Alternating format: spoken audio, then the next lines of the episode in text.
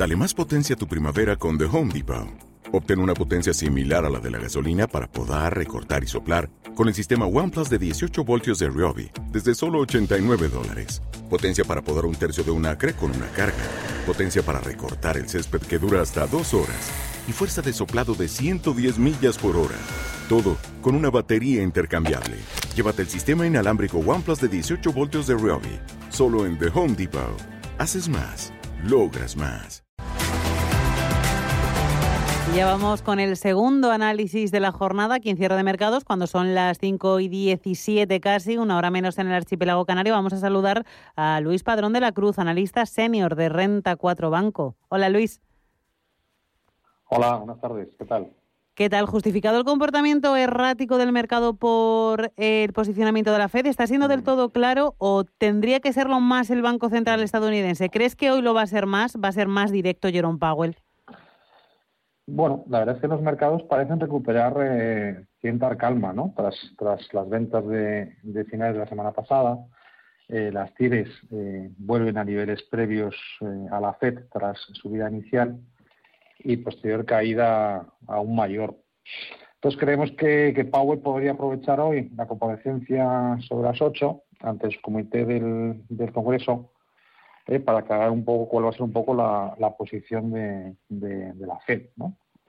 Desde Renta 4 y a pesar del tono menos condescendiente de la FED el pasado jueves, creemos que las estrategias de salidas de los principales bancos centrales eh, seguirán marcadas por, por la paciencia, ¿no? fundamentalmente por recuperación incompleta, especialmente por el lado del empleo y repunte de inflación eh, que por el momento eh, siguen considerando transitorio.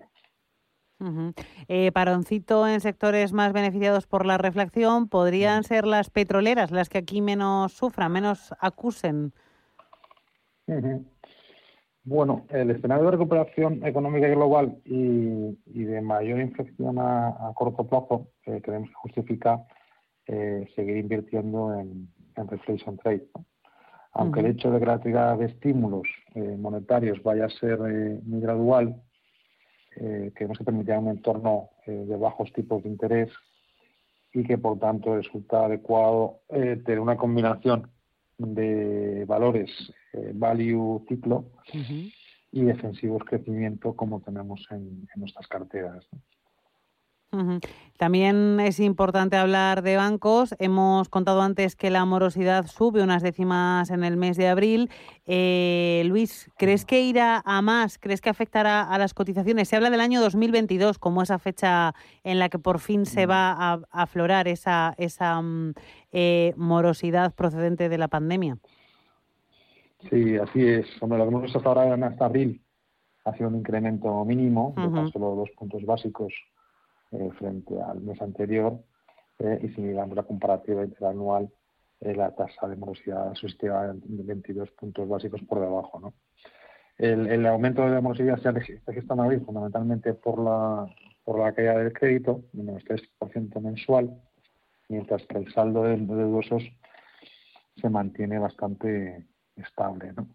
Entonces, la evolución actual de la mortalidad no vemos que sea un riesgo eh, a fecha de hoy, ¿no? aunque esté visto que eh, aumente de forma significativa en la segunda parte del año. Tenemos fundamentalmente a partir del 4T eh, y principios de 2022, una vez que el saldo de dudosos comienza a recoger la, finalización de las ayudas por parte del, gobierno. De todas maneras, hay que destacar que las compañías ya se han preparado para el aumento de la morosidad adelantándose en la votación a, posiciones. Por eso creemos que, que de momento el, impacto va a ser bastante limitado. Tranquilidad. Eh, Luis, y en vuestra cartera de renta 4 de 5 grandes, Arcelor, Grifols, Celnex, Repsol y Merlin, Merlin, ¿algún cambio que tengáis a la vista? Pues de momento no, la verdad es que no. Las, eh, revisamos con carácter eh, semanal eh, y de momento pues estamos bastante bastante tranquilos por el lado de, todas. ¿no? La verdad es que seguimos siendo positivos en Repsol, en Merlin, en CEPS y verlo como dices.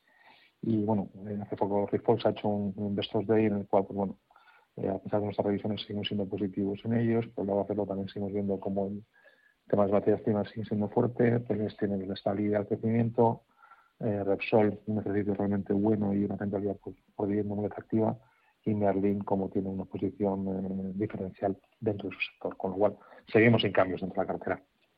Pues Luis Padrón de la Cruz, analista senior de Renta 4 Banco, un placer tenerte aquí en los micrófonos de cierre de mercados y hasta la próxima. Igualmente, saludos. hasta luego.